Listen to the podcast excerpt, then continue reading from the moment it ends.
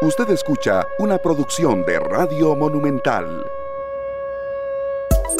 Un espacio ideal que examina con detalle el acontecer diario, la realidad puesta en análisis desde todas sus perspectivas. En Esta tarde, con Esteban Aronne y Sergio Castro.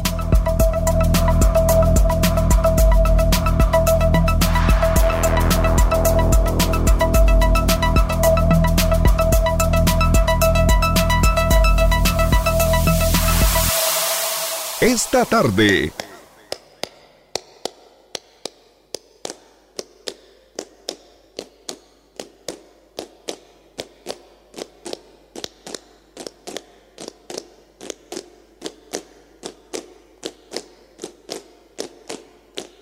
Cruzando los aliterales, uno se muere de sed, aquello es puro desierto allí no hay nada que hacer.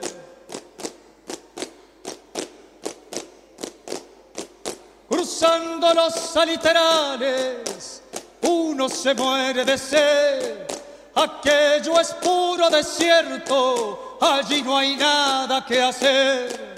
Trabajo, quiero trabajo, porque esto no puede ser un día a mi campo convertido en un vergel. Trabajo, quiero trabajo, porque esto no puede ser. Un día a mi pueblo convertido en un vergel. Trabajo, quiero trabajo, porque esto no puede ser. No quiero que nadie pase las penas que yo pasé.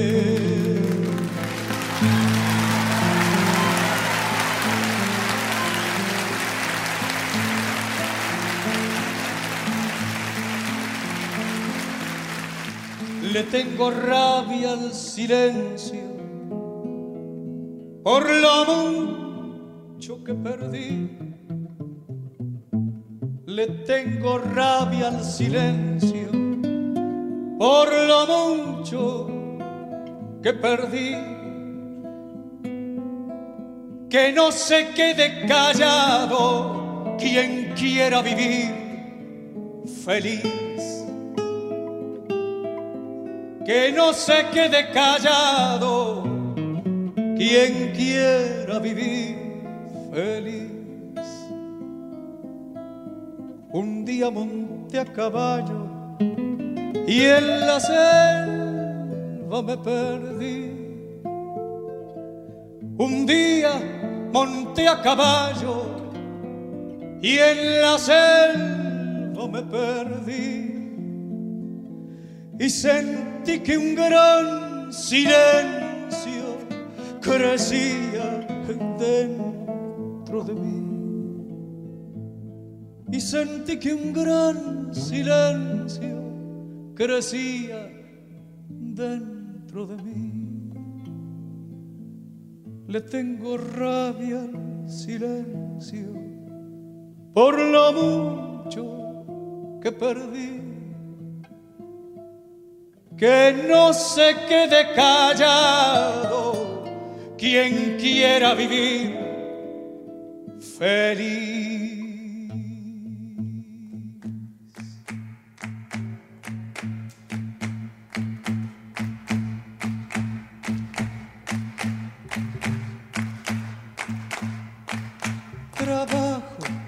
Trabajo, porque esto no puede ser. Un día veré a mi campo convertido en un vergel. Trabajo, quiero trabajo, porque esto no puede ser. Un día veré a mi pueblo convertido en un vergel.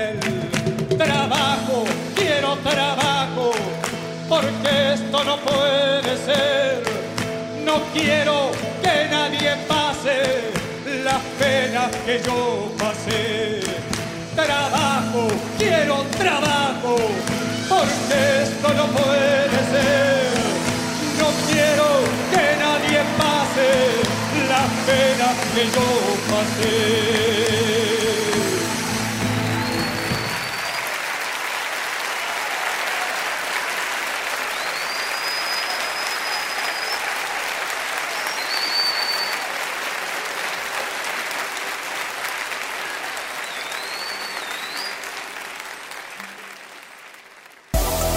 Examinamos con detalle el acontecer diario. Esta tarde.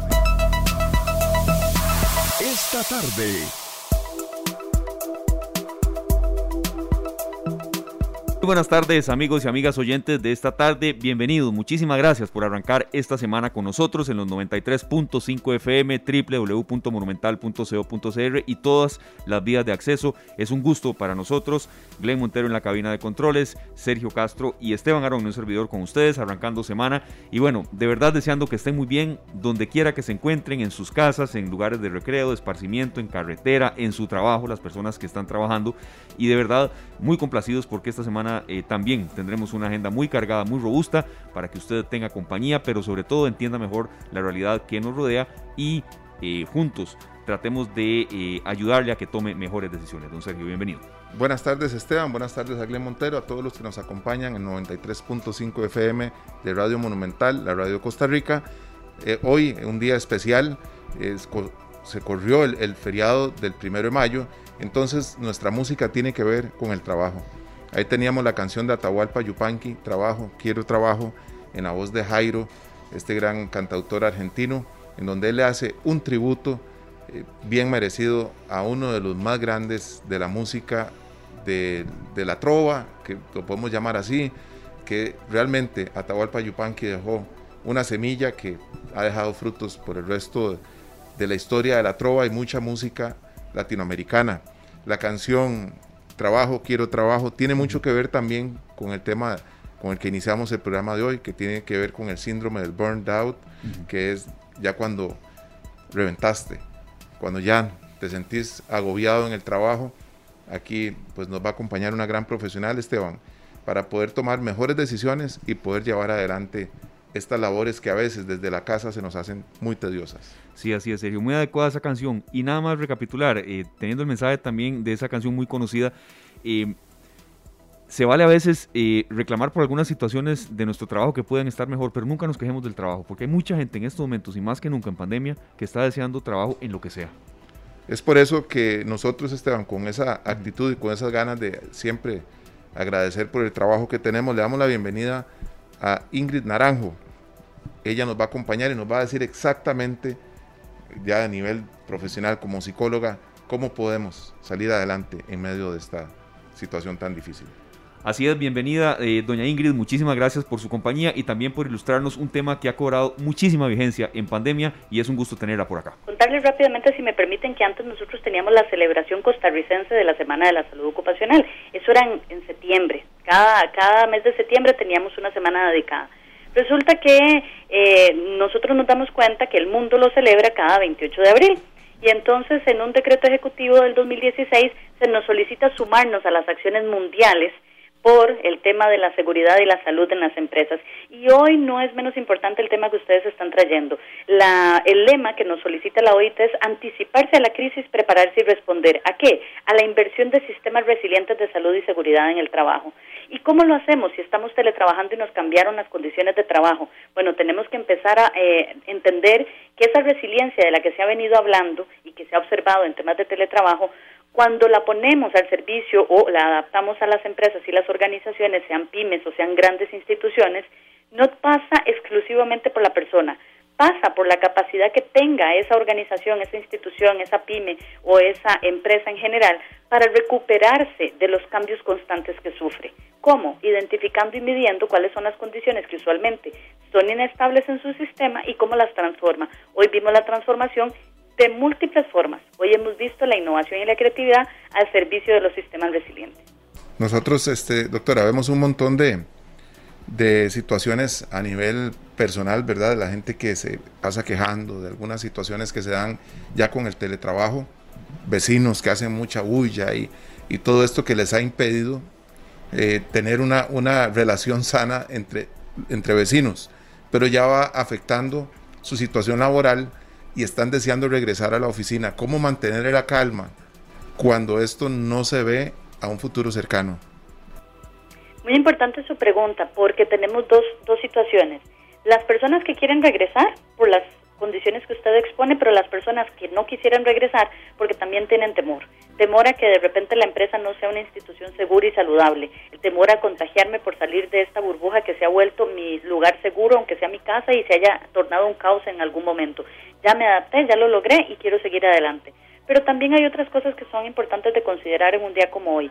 ¿Qué pasa con el asunto de la visión discriminatoria de quien ha tenido o ha sufrido la COVID? Entonces, antes era ese vecino que no queríamos tener porque trabajaba en la primera línea, por ejemplo, lo que pasó con muchos médicos y personal sanitario que siguió trabajando y las comunidades pidieron sacarlos de su casa.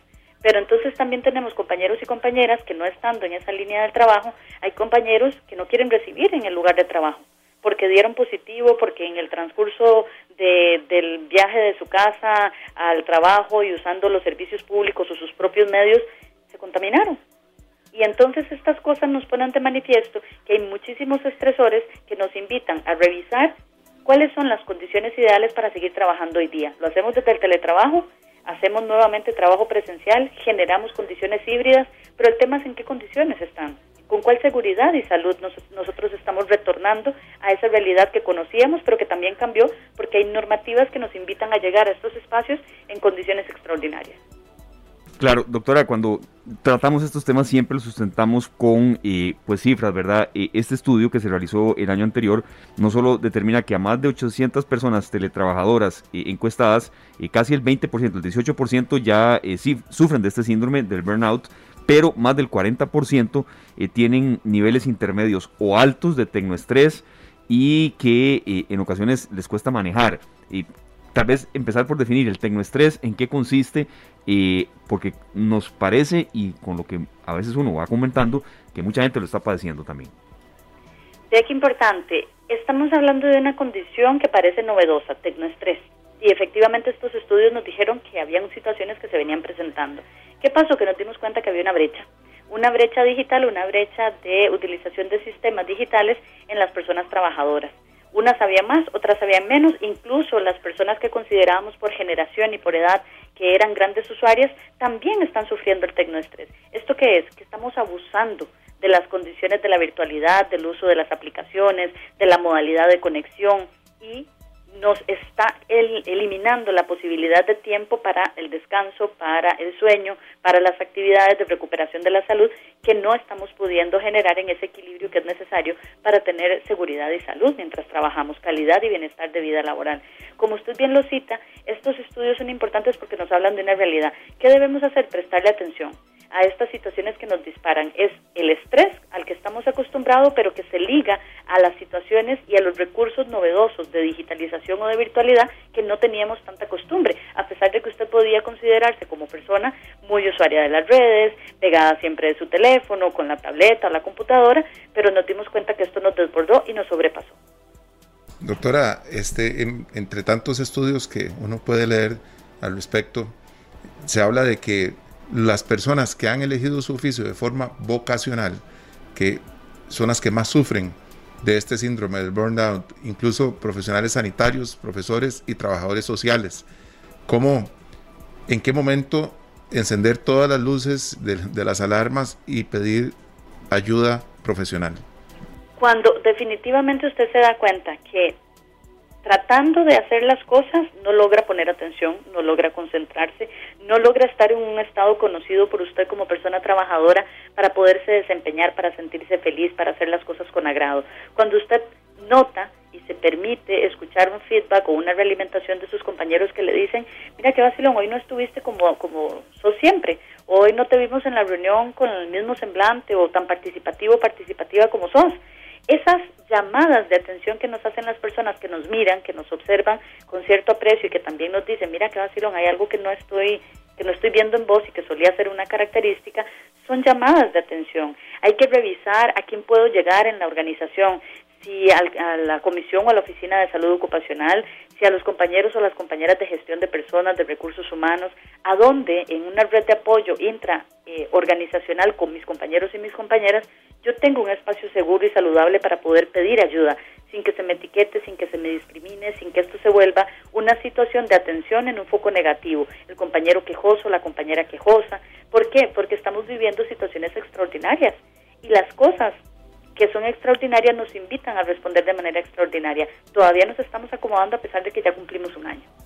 Perfecto. Doctora, es un tema que eh, la gente en ocasiones nos ha pedido insistir pero hoy lo queremos retomar por la celebración en la que estamos hoy, precisamente 28 de abril. Así es que las personas que nos están escuchando, que nos están dejando algunas consultas acá en Facebook Live, vamos a abrir la línea telefónica eh, para que puedan evacuar sus consultas. Es el 905-222-0000 y el tema que estamos tocando es cuando ya no vamos más y el teletrabajo en ocasiones nos agobia. Entonces, eh, enfocándolo también en la celebración que, hay, eh, que se da precisamente hoy, 28 de abril, que es el Día Internacional de la Salud Laboral. 905-222-0000, entonces las personas que quieran formularlos estas consultas. Doctora, otro apartado en el que también eh, queríamos enfatizar es, bueno, precisamente algunas soluciones que en la marcha se puedan ir dando. Es decir, uno en ocasiones siente que una pausa es necesaria, pero si esa pausa va acompañada de dejar la computadora e inmiscuirnos en el teléfono celular una hora, no sé, ¿verdad? Y, digo lo que algunos especialistas he leído y nos han comentado en algunos otros espacios acá en Monumental en esta tarde lo que me está diciendo es cómo hacemos para poder tener un espacio de retiro o de esparcimiento sin que dejar la computadora implique que entonces me voy a conectar por otro dispositivo electrónico. ¿Es eh, Exactamente, así es. Bueno, aquí tenemos que empezar a observar los límites y el tema de la evaluación de riesgos psicosociales en el trabajo. ¿Cuáles? La sobreexposición al estrés, la sobrecarga de funciones, por llamar solo dos de los, de los múltiples riesgos que tenemos. ¿Qué tenemos que hacer? Tener claro a qué horas es la jornada de trabajo, cuándo cierra esa jornada de trabajo, qué condiciones cambiaron en esta adversidad que estamos viviendo y si yo hago hoy modalidad híbrida, voy unos días a la empresa y otros días me quedo en la casa haciendo teletrabajo o trabajo remoto porque son diferentes. El teletrabajo implica que usted sí o sí tenga una, un dispositivo o una red de tecnologías de información y comunicación para poder realizar su trabajo. El trabajo remoto usted lo puede hacer con el teléfono, con algo básico como el correo electrónico, por ejemplo, que lo hacíamos en la vieja escuela. ¿Cuál es el asunto? Si yo no tengo claro que yo empiezo la jornada como lo hacía cuando solía ir a la oficina a una hora y termina cuando terminaba mis oficios ahí y salía para mi casa, pero resulta que como estoy en la casa teletrabajando, haciendo trabajo remoto, sí sé que abre la jornada, pero no sé a qué horas termina, empezamos a ver en detrimento nuestra salud y no solamente la salud física por horas de excesos sentados o con posturas no adecuadas, sino también la salud mental, porque el derecho a la desconexión es una de las cosas que hoy día estamos discutiendo.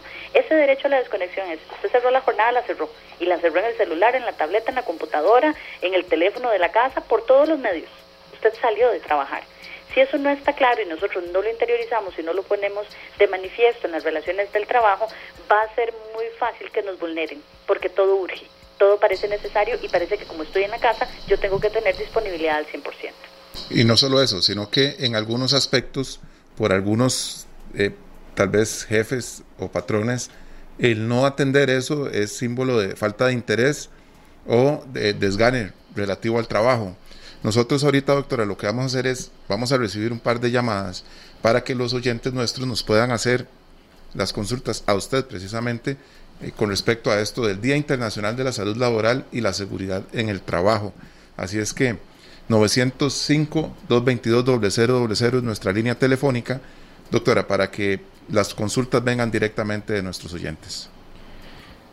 Sí, doctora, ya en cuestión de instantes eh, vamos a abordar a, los amigos oyentes y queremos también, doctora, en materia de em, teletrabajo, también hablar de los beneficios, porque tampoco es que lo que queremos acá es, satanizarlo y que los datos pues son elocuentes de que todo es negativo, porque también hemos escuchado pues mucha gente que le da muchos beneficios, que tiene como un balance, en ocasiones el balance se le está tornando más hacia la parte negativa, pero bueno, si se aplica bien, qué buenos eh, hábitos también le puede dejar a uno el teletrabajo, porque muchas empresas, repetimos, llegó para quedarse casi que totalmente e indefinidamente.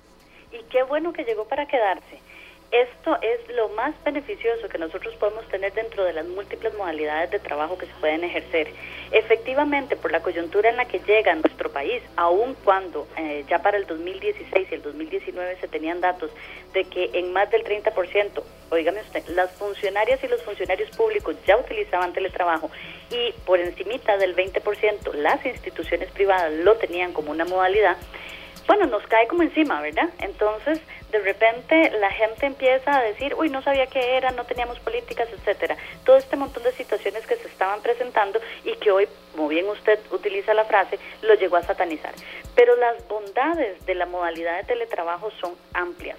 Una capacidad de poder equilibrar la vida personal con la vida laboral, una capacidad de poder autogestionar nosotros mismos y nosotras mismas como personas trabajadoras, las funciones, las actividades, los tiempos, los recursos con los cuales yo puedo dar mi trabajo por realizado, el tema de poder tener una conciliación de la vida con los hijos y con las hijas en el caso de quienes los tienen, de la vida personal, las personas que deciden hacer otro tipo de familia, otro tipo de estructura, el poder trabajar por objetivos, el tema de los recursos, ¿verdad? No tener una infraestructura grandísima donde albergar a las personas trabajadoras, sino que poder brindarles, porque ojo, esta es una de las cosas que el teletrabajo tiene que generar, condiciones adecuadas en su sitio, sea su casa o un espacio de coworking o una sala distinta que no sea una oficina o una estructura eh, como las conocidas para hacer el trabajo.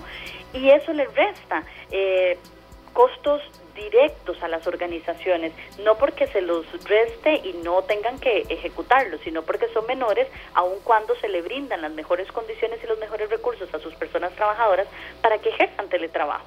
Entonces, vamos viendo que las personas además no disponen de un tiempo extra que les quita a su vida personal, a su sueño, a su alimentación, a su calidad y bienestar como personas, el tener que entrar a las presas, que tan conocidas se han hecho y que volvieron después de que se minimizaron algunas de las condiciones de restricción sanitaria con el tema de la pandemia. Entonces los desplazamientos son horas vida y no son horas estrés. Esas son una de las bondades, solamente por mencionarles las mínimas básicas que se observan y que se han venido documentando por años, porque el teletrabajo es algo que se conoce incluso desde antes de los años 70, pero a nosotros nos cayó en el siglo XXI como, como algo absolutamente nuevo y extraordinario. Doctora, vamos a trasladarnos ahora a la empresa. ¿Qué pasa con estas personas que desean no estar ahí, no caminar por las calles, no salir de sus casas y, están sintiéndose agobiadas? ¿Cómo podrían, qué consejos se les puede dar para que encuentren seguridad eh, con su entorno, en, en la empresa, tanto en la empresa como el trayecto del trabajo a la casa y de la casa al trabajo? Bueno, lo primero es que en el factor individual que hace a un riesgo psicosocial de trabajar es qué cosas puedo tener yo como control. Entonces, ya usted tiene más de un año de haber aprendido un nuevo hábito de vida para mantenerse como persona en la sociedad y poderse eh, involucrar en cualquier actividad que implique algo básico como ir a la pulpería, por ejemplo que son los dispositivos de bioseguridad, el lavado de manos, el distanciamiento eh, físico entre personas o la sana distancia, el uso de las mascarillas, los eh, todas estas cuestiones de salud de las manos y de higiene que son básicas. Bueno, eso usted ya lo tiene que tener inserto en su día a día a un año de que empezamos el tema de la pandemia. Esas cosas usted las puede controlar. Usted puede controlar el mantener la distancia en el transporte público, en el uso de su mismo eh, vehículo o su propio recurso para moverse al trabajo. ¿Qué debe de solicitar dentro de la organización cuando le permitan o le obliguen? Porque también ahora pasa que la gente dice ya teletrabajo no tiene que volver y esas son las nuevas condiciones de, de prestar el servicio o dar el trabajo asegurarse y hacer valer su derecho a que se cumplan las normativas mínimas del Ministerio de Salud para la reapertura de negocios, para volver al trabajo. Todo eso usted tiene que conocerlo, no puede alegar desconocimiento. Y son las mismas cosas básicas que usted hace en su casa. Mantener la distancia, limpiar los recursos, tener recursos para poder asearse, tener las condiciones mínimas de seguridad en cuanto a limpieza e higiene, baños limpios, agua potable, etcétera. Ese tipo de cosas tenemos que generarlas dentro de las organizaciones. Nos toca individualmente solicitarlas, nos toca colaborativamente y grupalmente e institucionalmente velar porque se den y pedir que se estén generando, velar nosotros porque se cumplan, porque las cumplimos nosotros como personas trabajadoras. Y una cosa muy importante, no invalide su emocionalidad.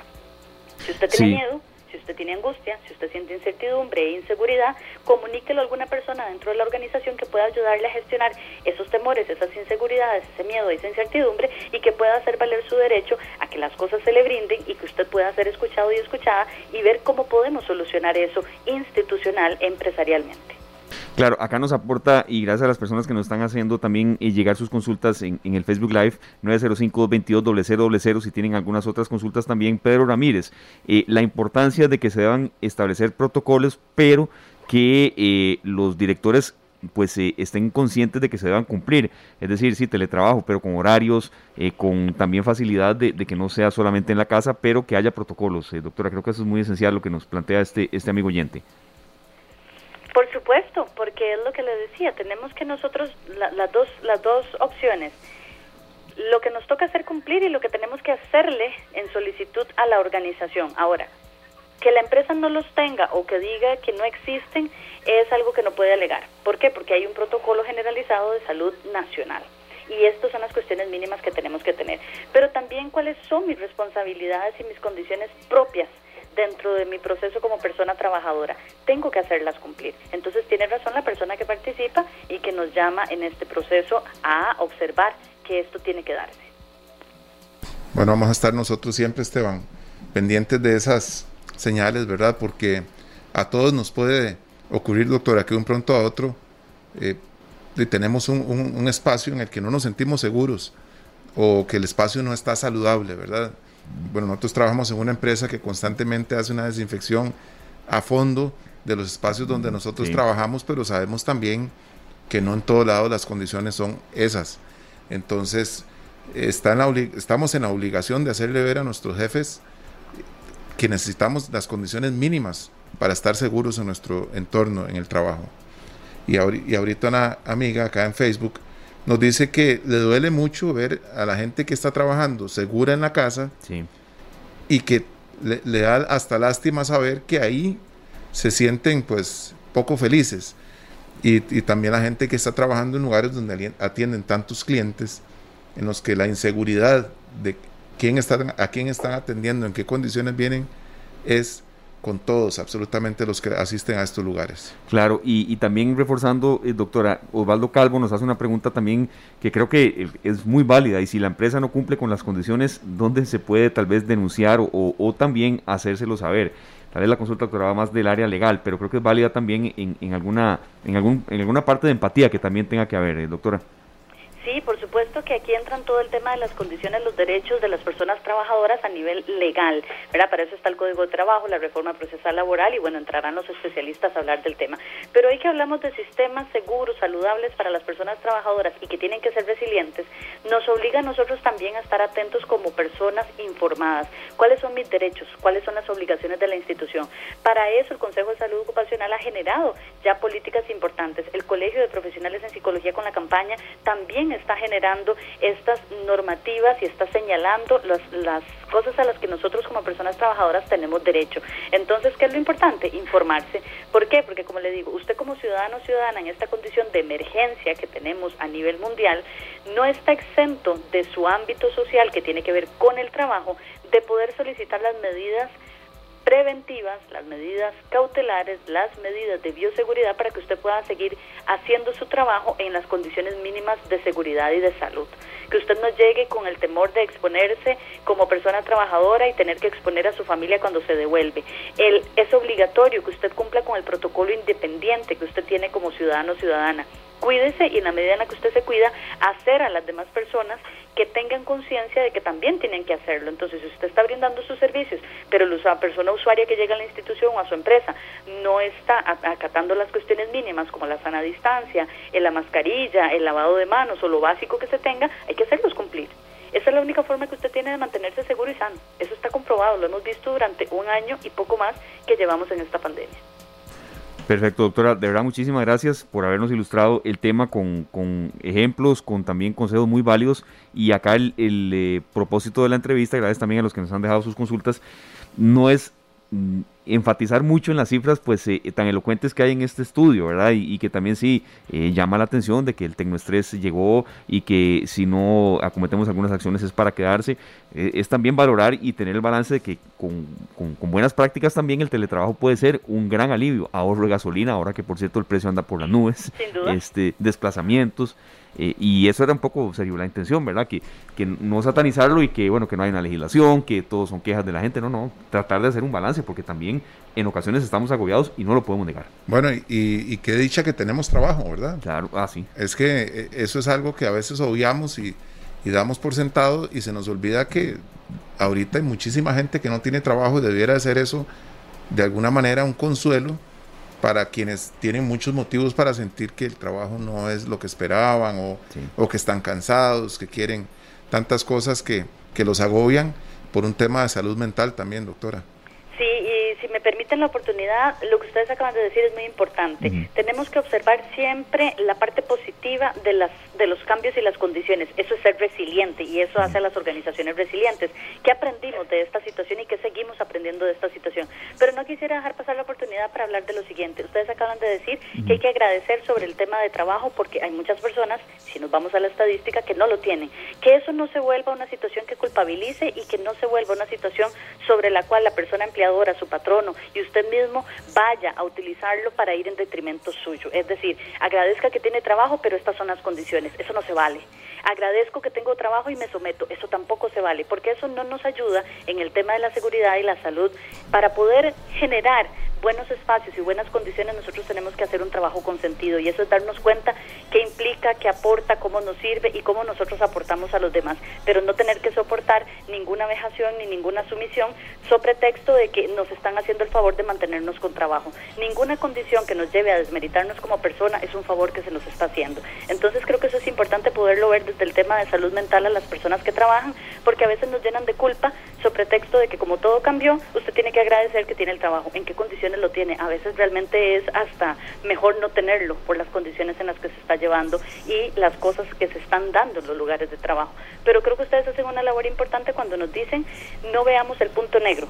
Las estadísticas son necesarias, nos sirve para cambiar porque medimos y modificamos, pero también es importante resaltar que hay muchas bondades de poder estar en la casa, hacer el trabajo y también ser nosotros dueños de las propias operaciones y de las propias condiciones que tenemos para desarrollarlas.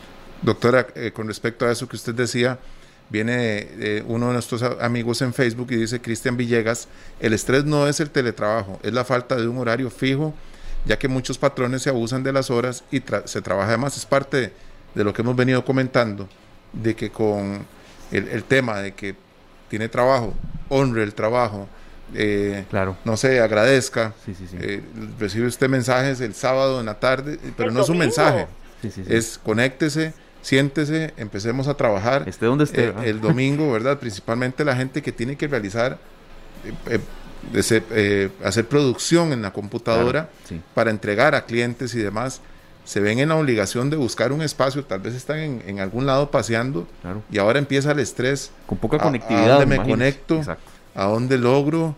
y eso es algo que tenemos que evitar y dejar muy claro a la hora de, de asumir esta responsabilidad de trabajar desde casa.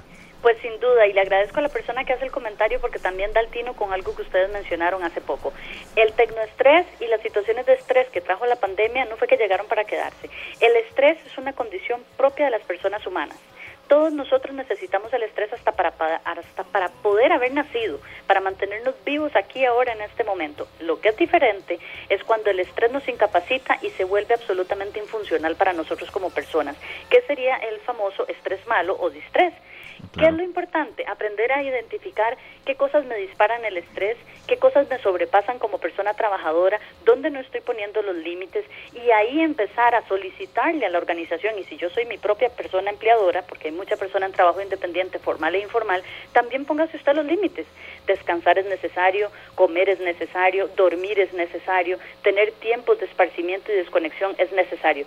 Si eso no lo hacíamos antes, por supuesto que esta condición de pandemia y esta situación de emergencia sanitaria nos vino a poner de manifiesto un montón de malos hábitos, que lo que hicieron fue exacerbarse. El estrés es propio de ser personas, lo necesitamos para salir corriendo cuando algo nos pasa, porque necesitamos paralizarnos para que algo no nos suceda y nos permite motivarnos y accionar, pero mal llevado, mal controlado, mal entendido y no dosificado, como tiene que ser, nos pone a hablar de esta situación de la que hoy ustedes están tratando en el programa. Doctora, eh, yo he tenido la, oportunidad de ver algunos artistas y voy a decir el nombre de uno de ellos que es Eros Ramazzotti, que él comentaba que en absolutamente todos los conciertos él está muerto del susto.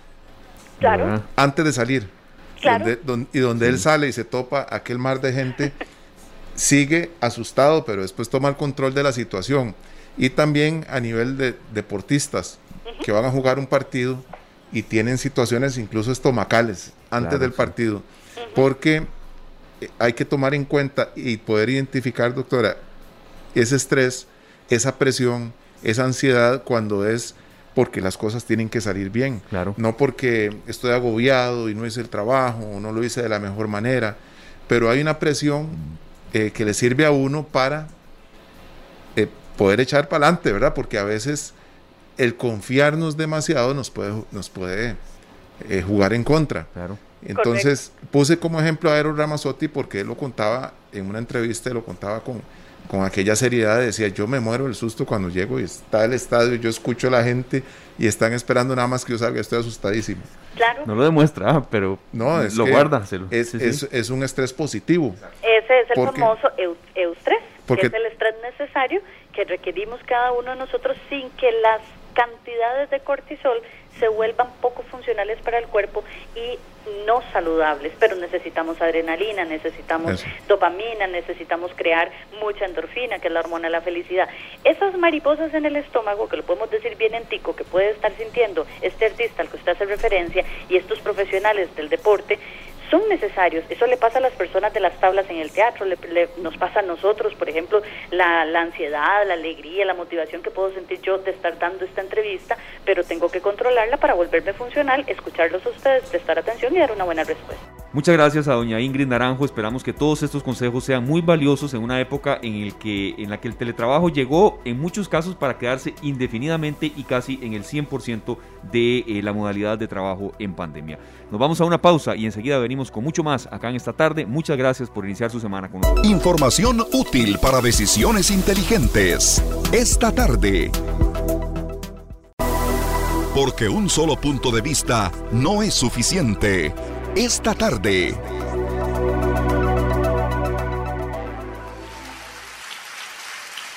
Ahí vamos a ir al piano. Vamos a ver la canción la conocen, ¿eh? Tipo living, living de una casa, ¿no? Así como. ¿Tenés eh, machete todo? Machete, todo bien. Saque machete, usted tranquilo. Ahí. Si no, yo como me la sé, lo saco del apuro a ellos, no se hagan problema. Ahí está.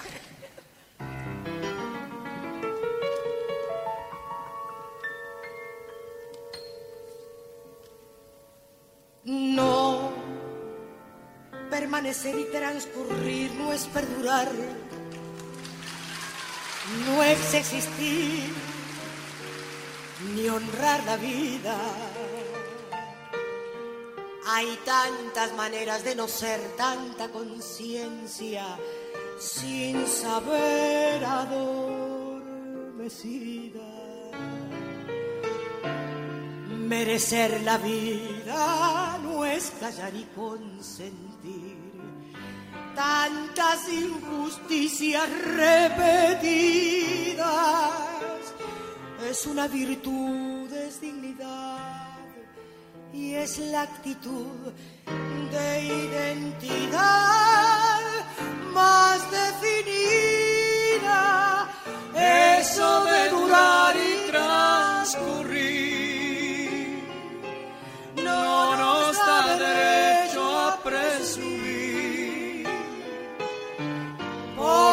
no es lo mismo que vivir.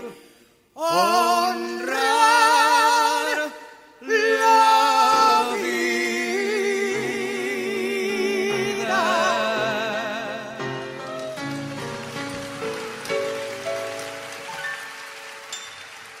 Pedro. No permanecer y transcurrir no siempre quiere sugerir honrar la vida. Hay pequeña vanidad. Vamos, negro. En nuestra tonta humanidad enseguecida.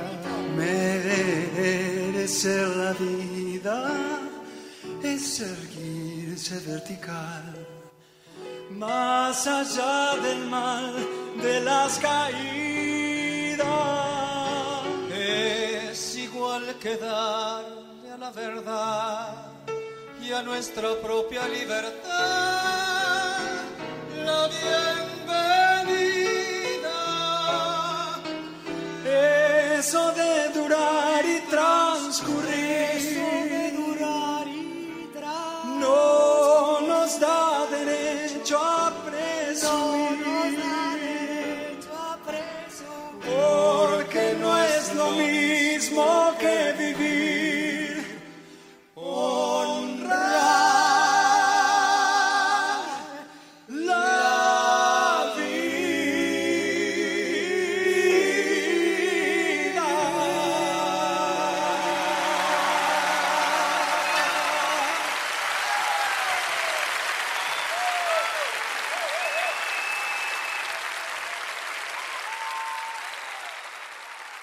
Esta tarde, Seguimos disfrutando del programa de esta tarde, hoy lunes 3 de mayo. La segunda canción, Esteban, tiene también que ver con un tema, tiene que ver con la gratitud, también con la honorabilidad de las personas, pero principalmente con aprovechar la oportunidad que tenemos de honrar, honrar la vida, honrar la familia, honrar los amigos, honrar el trabajo.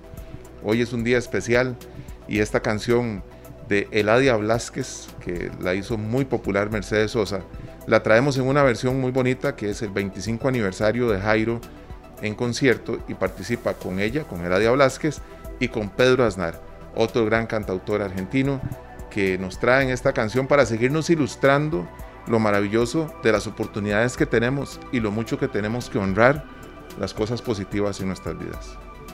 Así es una canción muy adecuada para ilustrar un poco la temática que estamos hoy tocando y que esperamos que les llegue, porque el sentido siempre de todas estas eh, canciones, este bloque musical que en esta tarde ponemos para todos ustedes, es darle música con sentido, con mensaje y que lo ayude a usted a estar mejor desde donde quiera que se encuentre.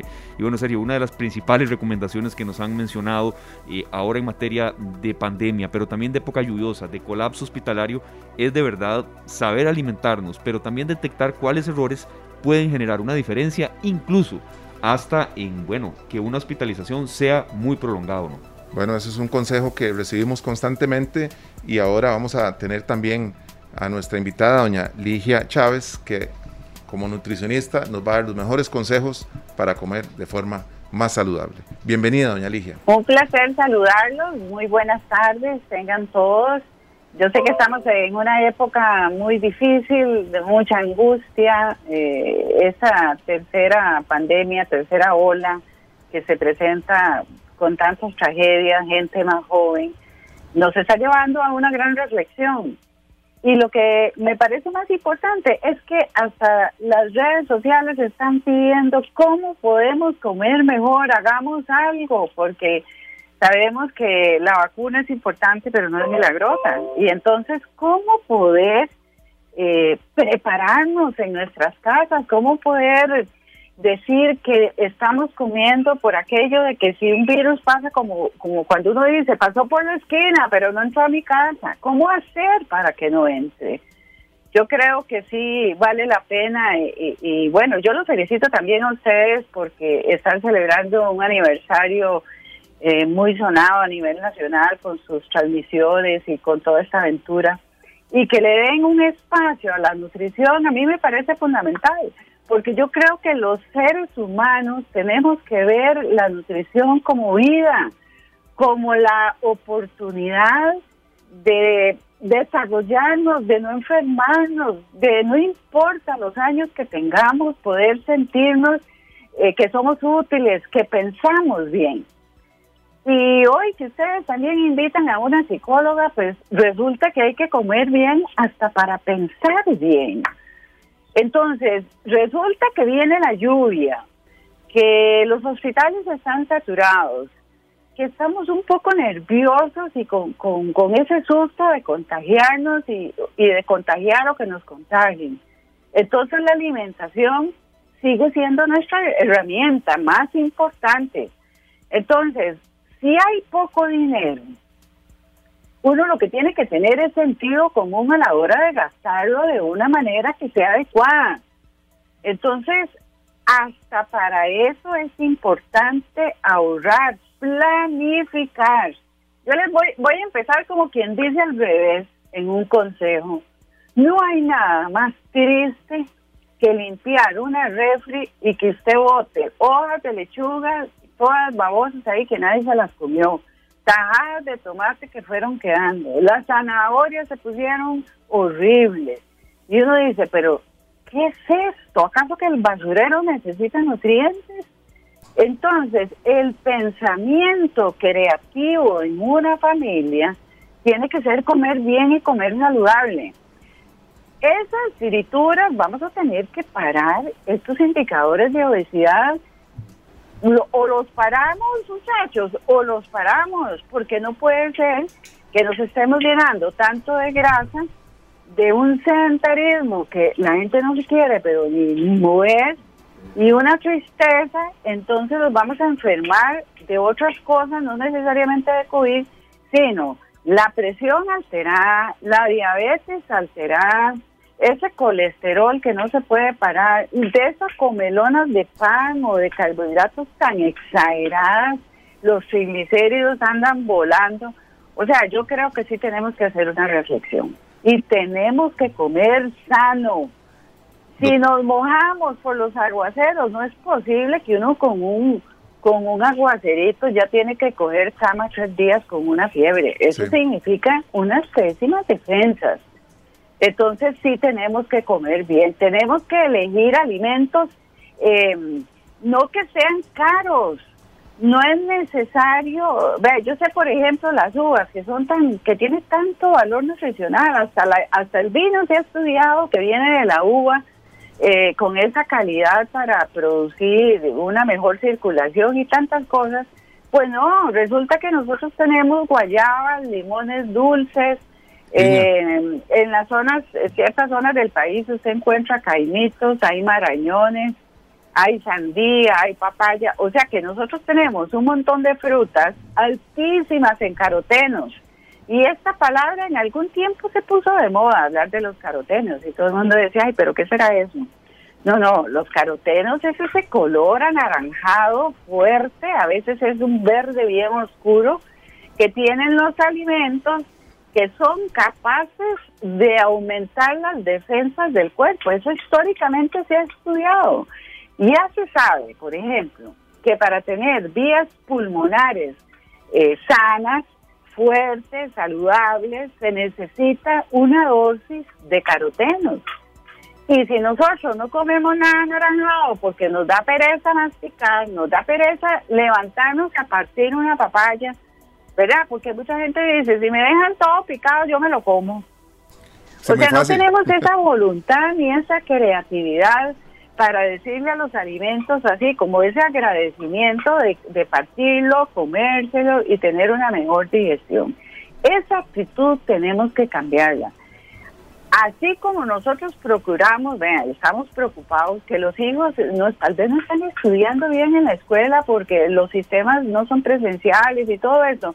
Bueno, preocupémonos porque los niños coman bien, que los niños coman frutas. Yo le voy a contar esto así como en secreto, pero en realidad no es tan secreto. Nosotros tenemos un chat de nutricionistas y una de las cosas y de las consultas que más se repite es, tengo un paciente que no le gusta lo verde, tengo un chiquito que no le gusta comer frutas, esta señora ya detesta los picadillos porque dice eso es como no sé qué.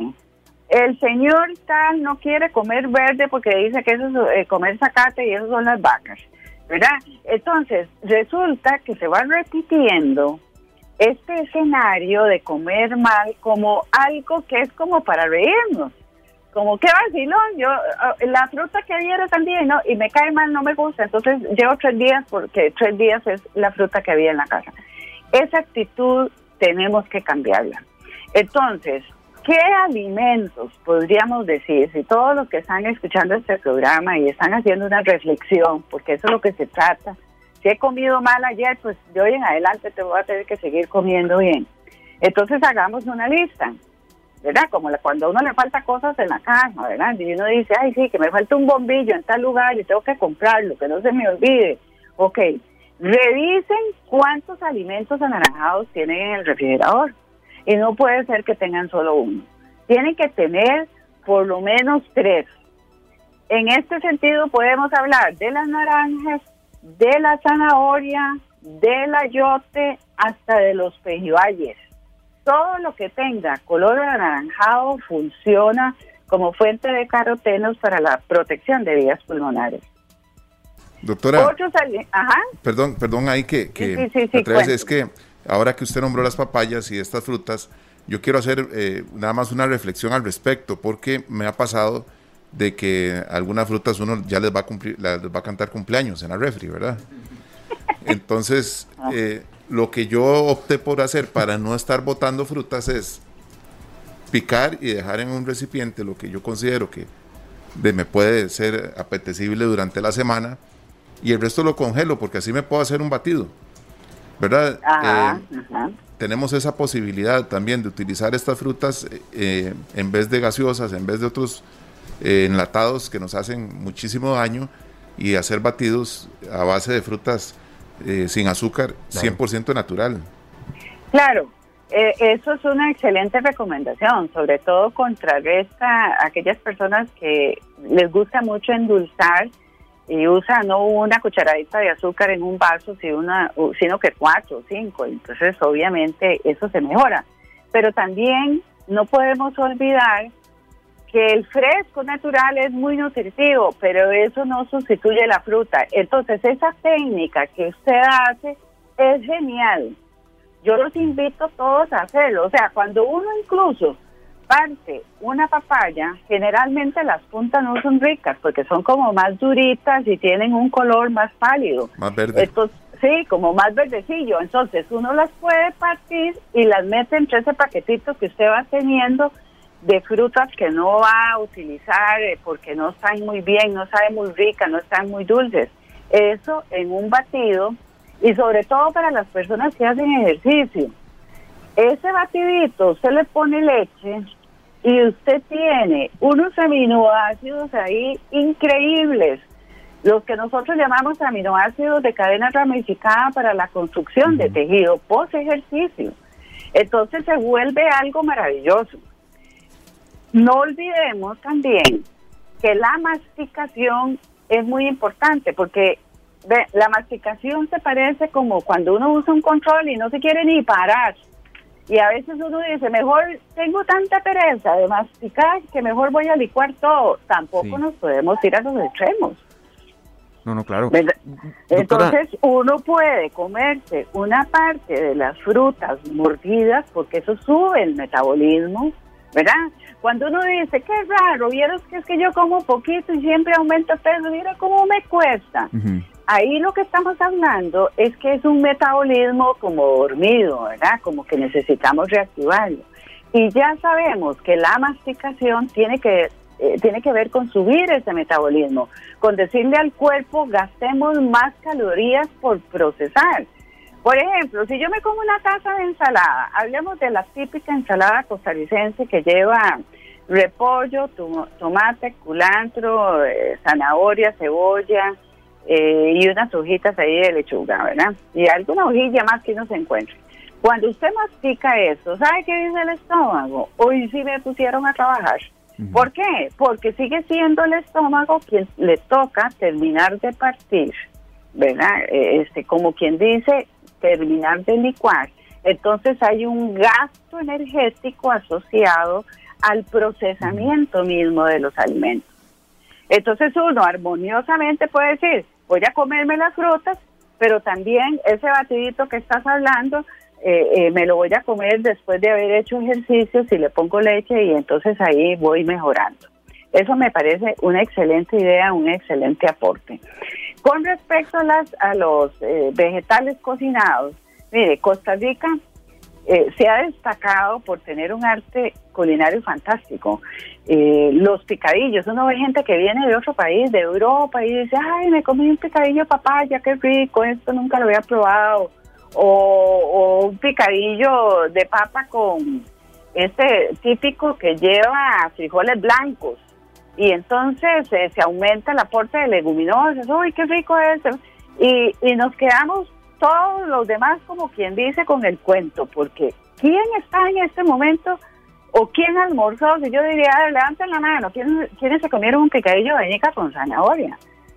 ¿Y qué, es lo que pasa, por ejemplo, con un picadillo de vainica con zanahoria? ¿Cuánto tiempo demanda usted partiéndolo? Un montón. Y maíz. Y la gente le da pereza. y maíz también. Pongámosle maíz también, queda riquísimo. Ah, queda riquísimo y queda muy suelto y usted lo puede meter en una tortilla eh, en la tortilla, el maíz sigue teniendo una calidad nutricional importantísima. Nosotros somos de la cultura del maíz, indígenamente somos de la cultura del maíz y, los, indios no están muy lejos de nosotros, genéticamente hablando. Entonces eh, pasa a ser un alimento o, un carbohidrato muy saludable. Entonces, si no tiene un gallo de picadillo, de incluso de chayote o lo que sea, con un montón de hojas, con todo lo que haya por ahí, resulta que uno tiene algo, eh, eh, lo que uno llamaría, eh, que ayuda en los procesos inflamatorios. Por ejemplo, ve lo que nos puede suceder. Bueno, Esteban y ustedes que les encanta hacer ejercicio y motivan mucho. Alguien sale ya mañana a caminar porque sí, se motivó y yo voy a empezar y se lesiona y se le torció el pie y va a bajar la grasa, tiene los músculos atrofiados. Entonces, hay un consejo muy importante eh, con respecto a los que hacen ejercicios y tiene que ver con la progresión y cómo cuidar el músculo. O sea, no podemos ser tan exagerados como de empezar a caminar cinco kilómetros el primer día. A veces dándole la vuelta a la cuadra ya es suficiente. Claro. Pero, pero unido a, ese ejercicio progresivo hay que mejorar la alimentación. Porque el cuerpo dice, ve, mira, fulano tal, qué caminadilla, se echó 500 metros, perfecto, voy a ir a buscar nutrientes para la regeneración celular y resulta que no he vuelto a comer ensalada, no come picadillos, este, frescos, solo gaseosos, y, entonces, y se, come una, y se come una dona después de caminar. Entendemos muy bien el, concepto, doctora. Voy a ir a recuperar la grasita que quemé. Sí, sí, sí. Doctora, eh, mira que cuando, cuando Sergio y yo mm, mm, ya preparamos eh, este tema, lo, comentamos la semana anterior, a ver, aquí nosotros no queríamos llamarla para los típicos consejos de que si son 7, 8 vasos de agua al día, que la papaya es buena para evitar el estreñimiento, y lo reforzamos con datos. De Costa Rica, doctora, en menos de 60 años, esto lo dice la UCR, en menos de 60 años Costa Rica pasó de tener una desnutrición superior al 50% y a un índice de obesidad superior al 34%. En las unidades de cuidados intensivos hay gente que, está de verdad con la salud muy comprometida y queremos consultarle, doctora, una buena nutrición, una buena alimentación puede generar diferencias entre una vida y una muerte. Eh, ¿Cuáles son tal vez algunos de los errores principales que estamos cometiendo y que quizá en pandemia se han agravado, doctora? Sí, este, usted me está haciendo una pregunta muy valiosa que si yo le preguntara, como lo hago cuando los pacientes llegan y dicen, ay, es que yo quiero perder peso y, le, no sé dónde está el problema, le digo, bueno, empecemos a buscar, ¿verdad? Y a veces en menos de tres minutos me dicen más cosas de las que yo hubiera esperado. O sea, uno no es como tan así, tan cerrado por decir, vamos a poner una palabra muy tica, ¿verdad? Como que uno no se dé cuenta qué es lo que está haciendo mal. Uno de los errores más grandes tiene que ver este, con irse a hacer dietas locas, copiadas y que enferman. Entonces, tenemos gente que hace el efecto yo-yo constantemente. ¿Qué es eso? Sube y va, sube y va. Una temporada tiene cachetes grandotes y otra temporada no, y otra tiene panza y otra no, y así. ¿Qué es lo que está pasando? Que están inventando dietas raras, modas, y resulta que alteran el metabolismo. Incluso uno de los órganos, casi que yo diría dos de los órganos que más se lesionan con estos aumentos y bajos de peso y dietas extrañas es el hígado. El hígado y el riñón se llegan a afectar porque resulta que a veces, bueno, ahora uno no tiene invitados a la casa, pero cuidado cuando uno tenía un invitado y le decía, es que ahora me peleé con tal grupo de alimentos y no estoy comiendo eso. Y uno dice, santísima, se fue a los extremos. Entonces, un error es improvisar dietas que no son para uno. Entonces, si uno está desesperado porque tiene un montón de kilos de más, trate de disminuir las cantidades, pero siempre manteniendo el balance. Eso es una buena recomendación. Por ejemplo, si a mí me encanta almorzar y yo me sirvo así como, como una torrecita de comida, ok, yo me serví eso y me cuesta mucho comer menos que eso, pero puedo hacer algo interesante, puedo coger el plato y lo divido en dos, entonces puedo dejar la otra mitad para la noche. Ahí estoy disminuyendo el 50% de las calorías que me tocaban al almuerzo y eso, si yo lo hago en una semana, puede ser hasta un kilo de peso. Entonces comí de todo, no tuve que hacer un invento extraño. Un error también que comete mucha gente es eliminar las leguminosas, que es el alimento que da elasticidad, que es una fuente de hierro y que ayuda en la construcción del colon, que es como el segundo cerebro que uno tiene, porque ahí hay un montón de terminaciones que se dan cuenta donde hay necesidades nutricionales o hay enfermedades a distancia. Entonces, las leguminosas, como los frijoles, como los garbanzos, como las lentejas, yo sé que las lentejas casi nadie le gustan porque no es como de nuestro hábito, ¿verdad? Pero a veces uno va a un país eh, árabe o un país eh, eh, o un restaurante ahí que dicen es de, del otro, del oriente y no sé qué, y uno se come las lentejas y dice, ay, qué rico, ¿verdad? Pero cuando uno las va a hacer en la casa, no les gusta. Bueno, ese paladar no lo podemos cambiar, pero entonces quedémonos con los frijoles. Los frijoles son sumamente valiosos. Los frijoles son los que pueden incluso sacar de una anemia un chiquillo que no le gusta la carne, carne esos chiquitos, o por pobreza, que un niño no que no le guste, es que somos un montón y es un pedacito de carne y no hay plata y, ok, si uno tiene arroz y frijoles, ¿verdad? Ese no se puede eliminar, ese es otro error. ¿Por qué? Porque aunque sea poquito arroz y frijoles, se parecen nutricionalmente a un pedazo de carne. Y estamos en, en, un momento crítico de donde los alimentos más caros hay que tener cuidado porque resulta que toda la familia tiene que comer y tiene que comer saludable. Doctora, yo, yo, tengo aquí en, en, el trabajo eh, varios ejemplos de, de, amigos, de compañeros que han hecho eh, un esfuerzo y se les nota. Número uno, se ven más con más vitalidad, mucho más delgados, se ven más jóvenes y todos los beneficios que trae alimentarse bien y, y hacer este, ejercicios. Uno de estos compañeros es Marvin Ballestero y yo hablé con él eh, con respecto a la dieta que él estaba haciendo. Me decía que comía muchas almendras, pero que ya estaba cansado. Que él quiere saber qué puede comer en vez de almendras, que son parte de su dieta. Claro, lo que pasa es que la almendra es, este, tiene muchas vitaminas, ácidos grasos esenciales importantes, eh, pero sigue siendo una grasa. Entonces es muy fácil sustituirla. Hay cualquier cantidad de alimentos que podría comer si uno equipara el contenido calórico.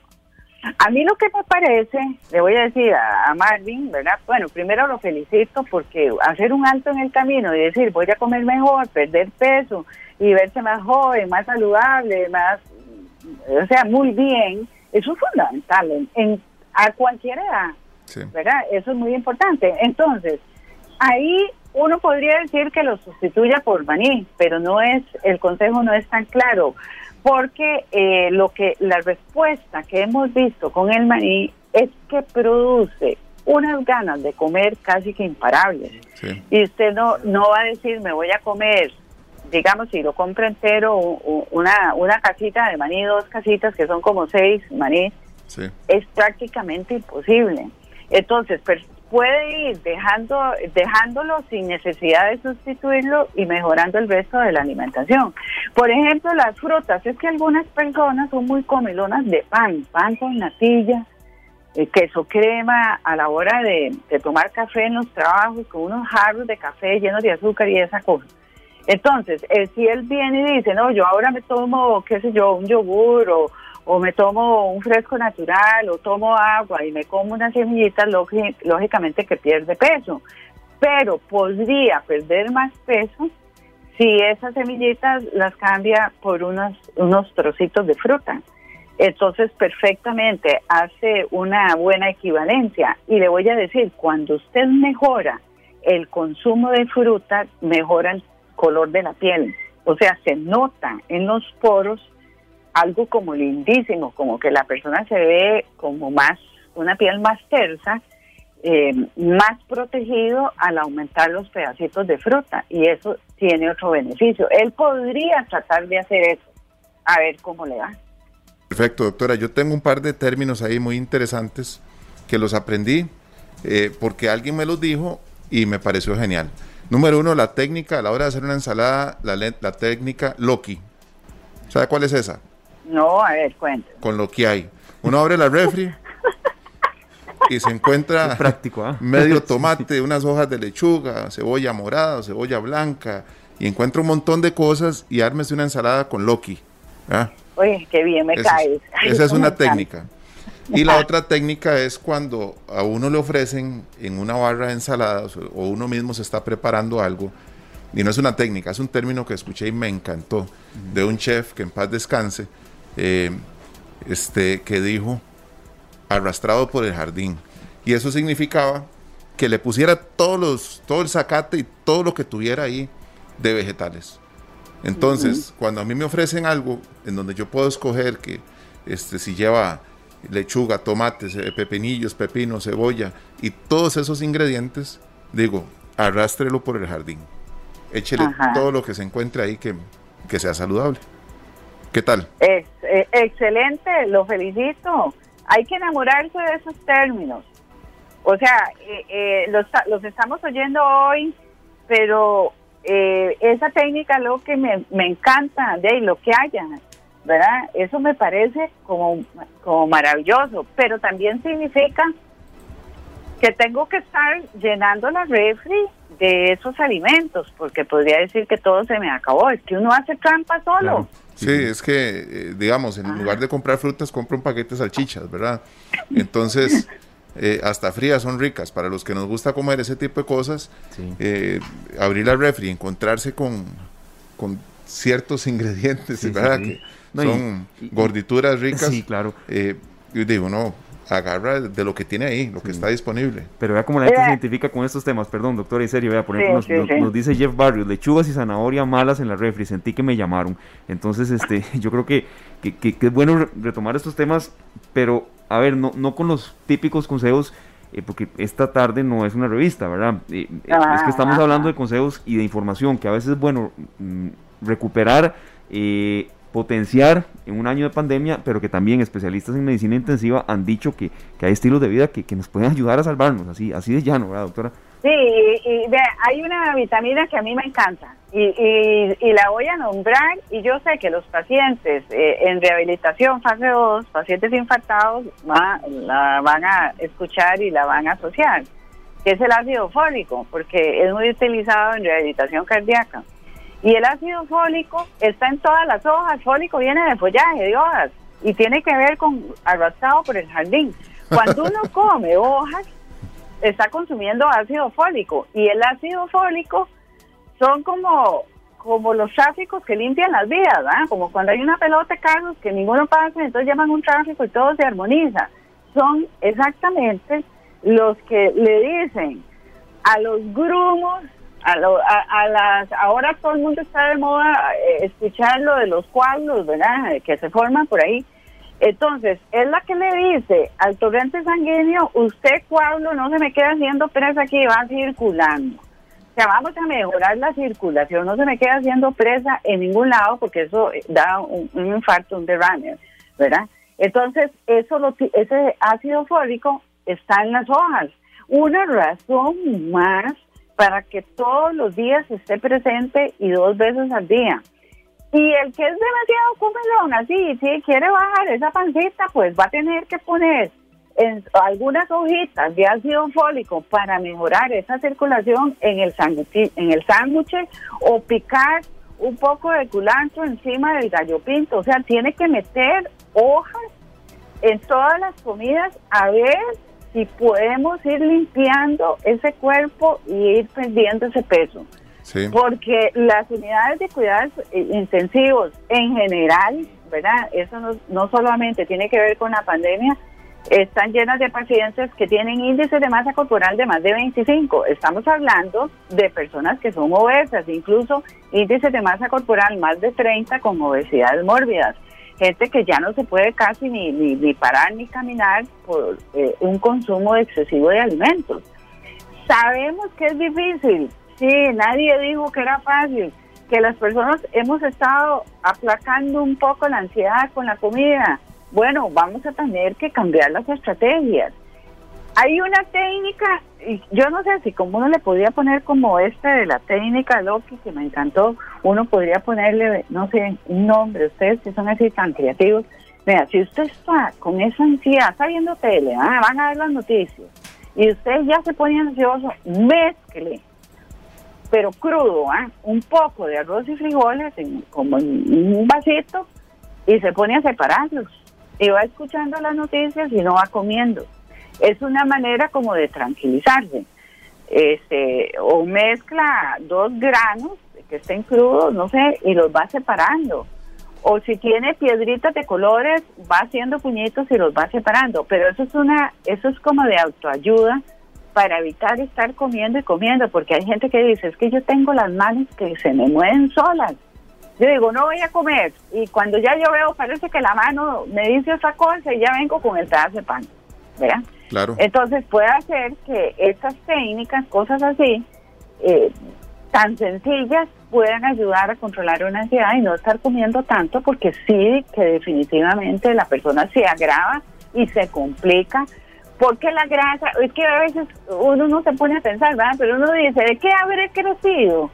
todo lo que me he comido y grasa no es más músculo, como dicen algunos, ¿no será que tengo más músculo? No, uno no crece más músculo así o que le sale una pierna, no, ya, por eso, no, eso es grasa acumulada. Doctora, hay dos, dos, preguntas relativas a la lechuga. Una es, el amargor de la lechuga eh, nos beneficia dependiendo de, si es más amarga o no. Eh, y la otra es, porque lo he utilizado, he utilizado lechuga en lugar de tortillas cuando estoy haciendo algo a la parrilla. Y me lleno un poco más lento, ¿verdad? Pero no, tan, no de tanta harina, ¿verdad? Claro. Entonces, eh, esas dos preguntas. Eh, claro, eso está muy fácil. Por supuesto que es más nutritivo eh, la lechuga haciendo gallitos. Eso me parece una maravilla. Incluso yo lo he visto con repollo. Que el repollo, las hojotas enteras se ponen como a suavizar un poco con vapor y después se pueden envolver cositas adentro y por supuesto que se disminuye el consumo de carbohidratos y esto puede ser una gran ayuda. El amargor de la lechuga, a todas las personas no les resulta el mismo amargor porque la lechuga a veces está amarga y a veces no, dependiendo de miles de cosas, de, hasta del lugar donde se cultiva, la variedad, eh, eh, son muchos factores. Pero si hay algo importante en las lechugas, es que aunque sea amarga, haya placer al comerla. ¿Por qué le estoy diciendo esto? Me estoy yendo como quien dice por las ramas, ¿verdad? Casi que sin contestar si, nutricionalmente será diferente o no. En realidad nutricionalmente no es, no hay una diferencia eh, que realmente sea significativa. Pero lo que sí es importante desde el punto de vista nutricional es el placer al comer la hoja que aunque esté amarga me, me guste porque la absorción mejora. O sea, esto es un concepto novedoso y todos tenemos que espabilarnos. No es cierto que hay que comerse la ensalada con la nariz apretada y ya me la tragué y tomo un poco de agua y ahí va para adentro y a ver qué hace. Eso no es así. Los alimentos tienen que ser apetecidos, degustados, disfrutados para que sean absorbidos de la mejor forma y, cumplan su verdadera función. Vean que uno de los mayores problemas de COVID es esa pérdida del sabor. Y por más mezclas de alimentos que se hagan, no, no se ha logrado encontrar una receta que pueda mejorar el sabor de las comidas en las, en las personas que han padecido de COVID, sobre todo aquellos que llevan ya hasta dos o tres meses de haber pasado la enfermedad y no han recuperado el sabor. Entonces se vuelve muy difícil, ¿verdad? Con esto lo que quiero decir es que cuando usted come y un alimento le sabe y aprende a disfrutarlo, tiene ya una ganancia enorme en el control de peso. Porque si aquella ensalada, aunque sea amarga, usted siente placer, sobre todo cuando se mezcla con zanahoria, que la zanahoria da un dulce, o se le pone el rábano que mata mucho el amargo porque genera otros sabores más fuertes, cuando usted puede lograr encontrar una buena mezcla, ahí nutricionalmente se va a absorber mejor la mezcla y va a funcionar mejor. Ok, doctora, le agradecemos mucho, de verdad, eh, su participación, por haber también entendido que, que el bloque no era eh, los típicos consejos de, de, una revista informativa, que no las estamos criticando para nada, porque también son muy útiles, pero es que estamos en una coyuntura en que de verdad las unidades de cuidados intensivos están muy comprometidas, y ya vienen nuestros compañeros de Noticias Monumental, por ejemplo, el Hospital México ya se queda sin camas de cuidado intensivo crítico para tratamiento de COVID-19. Es un tema fuerte el de la alimentación. Eh, más que de estética. Y, entonces, en serio, yo le agradecemos porque de verdad la gente tuvo muchísima retroalimentación. Incluso hasta acá nos están poniendo serio que ya eh, Jeff Barrientos aprendió cómo preservar la lechuga. Entonces, ese era un poco el, sentido y, y, saber que, que, alimentarse bien va mucho más allá de la estética, que per se ya luego viene añadido, sí. Pero es que estamos en una coyuntura en que puede salvarnos una vida, doctora. Entonces, le agradecemos y ahí estaremos en contacto más adelante también. Con mucho gusto y muchos éxitos. Un placer, igualmente. Éxito. Buenas Gracias. tardes. Bueno, doña Ligia, muchísimas gracias por acompañarnos. Nos quedamos con dos frases muy coloquiales. Loki, lo que hay cuando abrimos la refri y a partir de ahí tenemos que decidir qué comemos. Y la otra, arrastrado por el jardín o arrastrada por el jardín. Así tienen que ser nuestros platos, con todo lo verde que podamos agregarle a nuestras ensaladas y demás para tener una vida más saludable. Muchas gracias. Muchísimas gracias a la doctora Ligia Chávez por consejos muy valiosos, tanto en pandemia como también yo creo que es bueno que eh, cuando esta pandemia nos empiece a dejar lentamente, porque así será, los eh, practiquemos siempre porque alimentarse adecuadamente es totalmente un aliado de nuestra salud, serio. Así mismo, Esteban, nosotros tenemos que aliarnos con los mejores y la alimentación tiene que ser la mejor. No tiene que decir gastar más dinero ni hacer este, mucho loco. Nosotros tenemos las ferias del agricultor, tenemos muchos lugares donde podemos abastecer nuestra alacena de cosas que no son muy costosas y que nos traen mucho bienestar. Incluso averiguar en algunos otros centros comerciales o, supermercados eh, cuándo son los días de descuento. Incluso así podemos comprar sano, comer sano y que el bolsillo no se vea afectado. Por supuesto. Vamos a corte y ya regresamos. Información útil para decisiones inteligentes. Esta tarde. Examinamos con detalle el acontecer diario. Esta tarde. Esta tarde. Nos vamos, muchísimas gracias de verdad por haber estado con nosotros arrancando semana hoy lunes 3 de mayo. Les invitamos mañana a más contenido en esta tarde, temas que le ayuden a usted a tomar mejores decisiones, a entender mejor la realidad que nos está afectando, que nos está pasando y por supuesto que también a darle compañía como siempre lo hace la radio, como siempre como siempre lo hace Radio Monumental. Bueno, nos vamos a despedir con una canción de un costarricense que vive en Los Ángeles, California. Él se llama Chino Espinosa. Ha sonado en esta tarde varias veces, pero no nos cansamos de oír esas canciones que nos recuerdan los momentos en los que en la escuela nos enseñaban eh, piezas maravillosas que hoy cantamos con Chino Espinosa y los dueños del son, Mosaico Tico. A seguir disfrutando de este día feriado que muchos vamos a poder aprovechar y mañana de nuevo esta tarde para todos ustedes un programa que nos ayuda a tomar mejores decisiones.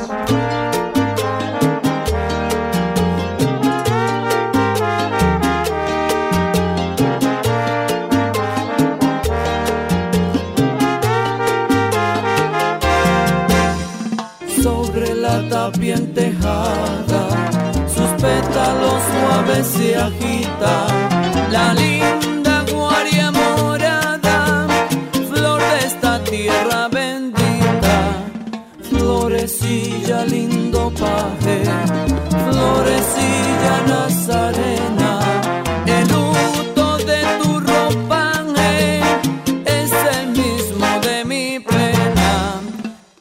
jazmín siempre blanquea y sangran las amapolas. Solo en febrero tumbea el amor de tus coronas. Ella es emblema y escala que embellece y glorifica como un celaje hecho ala que protege a Costa Rica.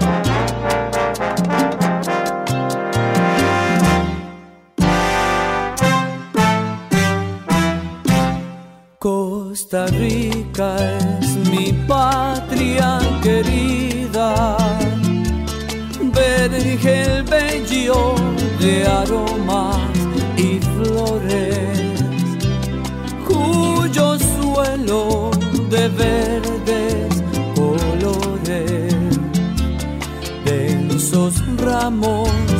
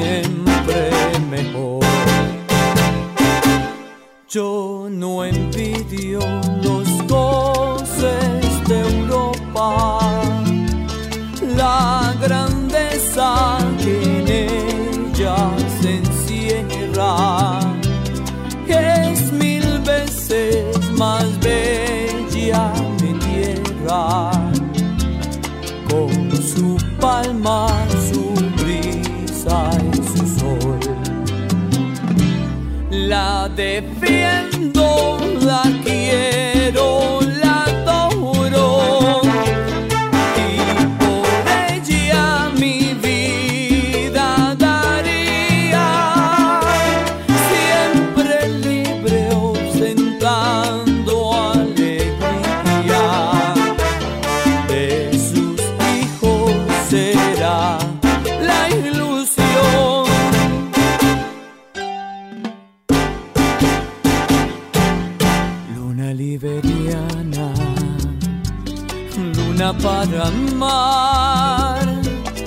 misteriosas noches que me hablan de amor y es un paraíso que el creador nos dio de mujeres bellas que saben amar.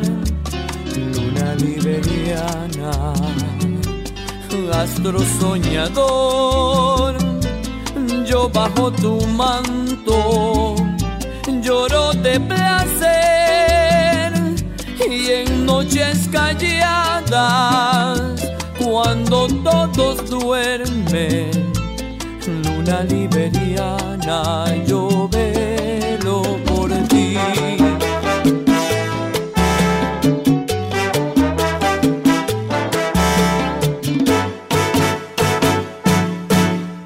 Como la tierra que me vio nacer,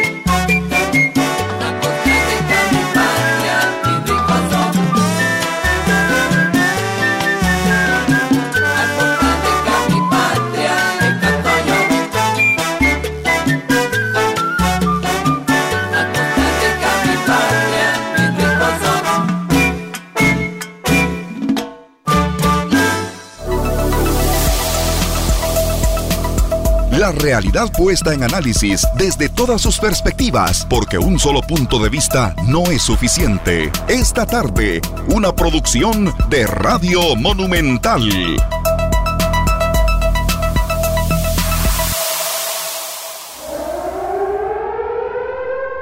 Este programa fue una producción de Radio Monumental.